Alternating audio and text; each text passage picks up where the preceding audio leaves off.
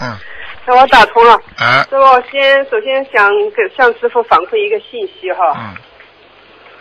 然后就是在我们那个弘法当中，嗯。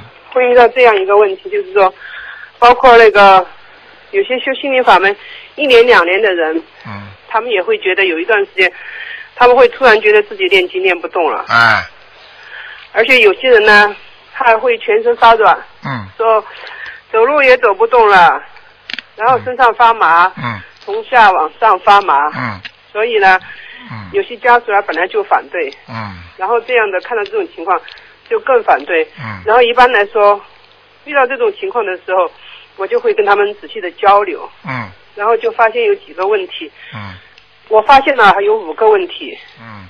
然后第一个问题呢就是说，最多的就是第一个问题就是和同修帮那个帮家人练的太多小房子，自己呢就没有跟上，有些人为了帮儿女，就有些人根本就自己都不练了。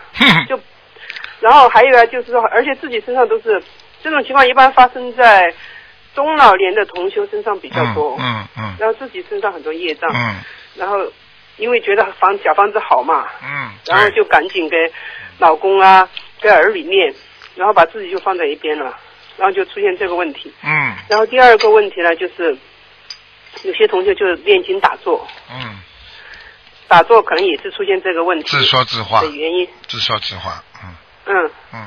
然后还有一个问题，第三个问题就是家里有些同学家里不是没有佛台吗？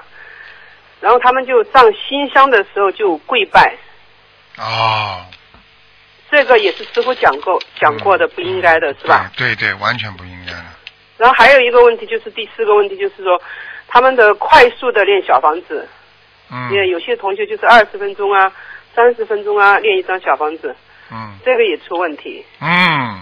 然后还有一个问题就是第五个问题就是，有些同学我不知道是不是这个问题啊，有些同学长期练那个往生咒四十九遍以上，嗯。有些同学都将近练了一年了，嗯。都还没有降下来。嗯。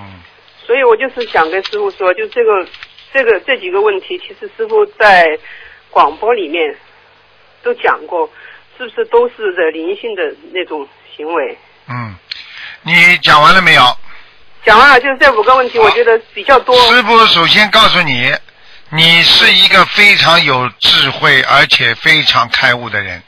你刚才讲的几个问题，你不讲，师傅都会讲。你讲的完全正确。很多人为什么会念得发软？因为他根本自己都没有能力去帮助自己，他就去帮助别人。你想想看，他的身体承受得了吗？举个，我经常讲一句话：你连一个船都没有，一个小三板，你救上来几百个人，你这个船一定会沉下去的，明白了吗？对，这是第一个问题。第二个问题，谁叫他们打坐的？师傅再三重申，不许打坐，对，就是不听话，对不对？嗯。啊，真的是，我真所的是。以一定要提醒大家，有些同学就是埋头练经。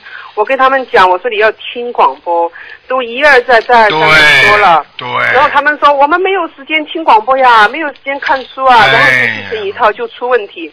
然后有些可能会精神都会出问题，所以家人呢还以为我们心灵法门有问题。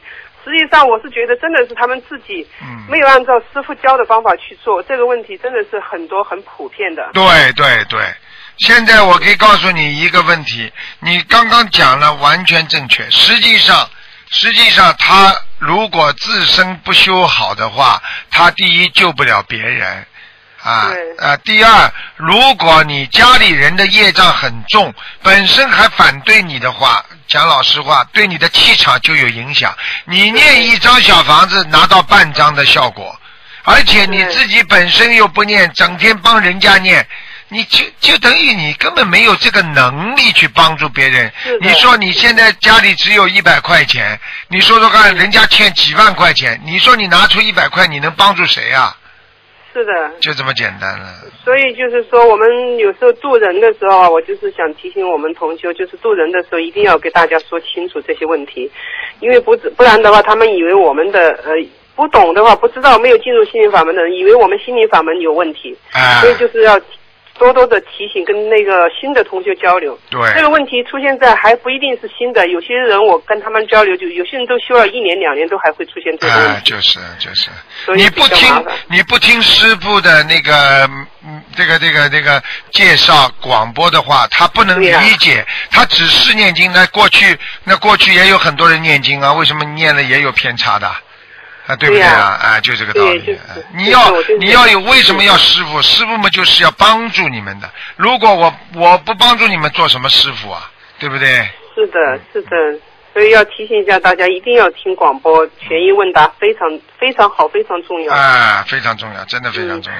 另外想请师傅呃请教一下师傅两个问题。呃，一个问题就是，如果我们共修组的话，有同修过世的话，如果家属告诉了我们里面认识的同修，或者呢他通知了我们的负责人，那么我想我们需不需要告诉大家一下呢？要告诉他。呃，就是我们可以为同修做一点什么事情呢？不过呢，这个事情呢，呃，这个台长觉得随缘，嗯，因为首先呢，这种事情呢，很多人愿意知道，很多人不愿意知道，尤其对嗯年纪大的那些人不愿意知道，你明白吗？嗯。这是第一个，第二个，呃，如果如果一些比较主要的主要的人骨干，嗯。那么大家呢就是愿意呃给他赠送点小房子，那就可以了。因为你对我的意思这个这种事情，你这种这种，因为这种事情毕竟也是也是，就是说，对有些学佛人来讲啊，他因为这种事情，他会心中有些忧伤。因为每个人呢，必定一永远会走这条路的，谁都逃不掉的。但是问题呢，很多人就不愿意接受这个现实。啊，当然我们学佛人应该根本什么都不怕，因为我们的灵魂不死的嘛，对不对啊？对但是问题呢，还是有些人因为刚刚学，他还是有些嗯怕，对不对啊？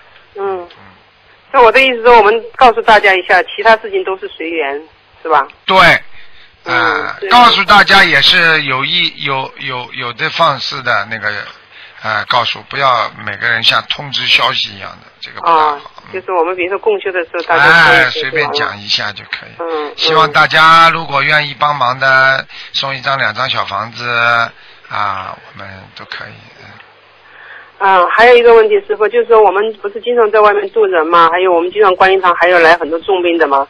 然后我比如说我每天念五遍礼佛，如果每周烧七张小房子的话，够不够啦？呃，几遍礼佛啊？五遍每天。五遍礼佛是吧？应该可以了，可以的，没问题没问题，没问题，没问题。哦，还有一个问题，师傅就是说，我们这边有些同学就跟我谈嘛，就是说觉得师傅非常辛苦，有些同学就想帮师傅住点小房子，然后呢，他们又担心自己的身上业障太深，然后或者自己也有要经者，还有孩子没有超度，然后小房子就怕小房子质量不好，所以想问一下，如果我们在什么样的情况下可以把这种小房子结缘给师傅呢？很简单，如果他自己感觉比较好的，他就可以；如果他感觉自己呃身体很不好，各方面很不好，是这个他给师傅的小房子质量一定有问题了，听得懂吗？所以这个这个师傅拿着烧了，说不定也不是太好啊，明白了吗？所以像这种情况呢，最好呢就是说自己在身体各方面条件情况比较好的情况下，给师傅念少一点，一张两张啊，表表心意，师傅都同意。嗯，他们都会心痛师傅的，因为哎有些人看了图腾不练经或者练经质量不好，可能师傅就会很不舒哦，服。背很多，背很多。对嗯对，背所以。师傅非常辛苦。哎，这没办法的，这个救人哪有不付出的？呵 呵是的 还有就是说，给师傅念念念几遍大悲咒也是好的。嗯是的，是的，嗯嗯，谢谢师傅。然后还有麻烦师傅解几个梦，就是第一个梦就是一个同修同修梦见那个，呃，一个抱着如来呃一个如来佛抱着小孩的如来佛坐在他们家的拱门，就是家里面拱门的上方在哎开心的笑。啊啊，那如来佛跟个孩子都是好的呀，哎，家里有喜事啊，嗯。啊，有喜事。嗯。然后还有呢，一个同学就梦见就是在火车上，嗯。有一个人带着那个念符的计数器，就是我们这个小的戴在手指上面那个，嗯。然后双手合十的对着他一直在拜，一直在拜。哎呀。么意思？，哎呀，这个人修的很好了，哎呀，这个啊，这个人已经修得很好了。哦，就是就做梦这个人修得很好。哎，就是冲着他做梦这个人拜，对不对啦？对对对，哎很好，，这个人了，，这个人，这个人现在的境界一定是菩萨了，嗯，嗯哦，谢谢很厉害师了，很厉害，嗯，然后还有，我今天早上做了一个梦，师傅，就是我梦见我们有几十个人在一起，全部穿着那个红颜色的袈裟，然后师傅在上面给我们开示，然后其中有一个同修呢，就坐姿不是很好，然后是就是我们一起的同修嗯，坐姿不是很好，然后师傅就很严肃的说，请他出去，然后呢，我就赶快举手告诉师傅，我说这个同学生病，他肚子痛，所以他这样的。然后师傅的态度就马上非常非常的慈悲，然后就给他说，你一会儿去买一种什么药来吃，然后这个药名我忘了，所以我不知道这个什么意思。这个很简单，这个就跟师傅平时我在给徒弟上课一样，啊，对。我对下面的徒弟严格的不得了，他们如果坐姿不好都不行的，他们如果眼睛乱看都不行的，所以这个学佛就是要要很认真、很严肃，要庄严佛净土。所以像这个情况，说明这个同修身上有些灵性，你告诉他，叫他念七张小房子，嗯，哦，哎，我？们穿红色袈裟什么意思？我们穿红色袈裟已经是很有修为的，都一般的都是都是长老啊、主持啊，说明你们这些人已经修的不错了，嗯。谢谢师傅，嗯好，嗯感恩师傅，我的好问题完了。好，再见师傅啊，再见，师再见，傅保重，啊，再见。再见。好，那么继续回答听众朋友问题。嗯，今天很好玩，谈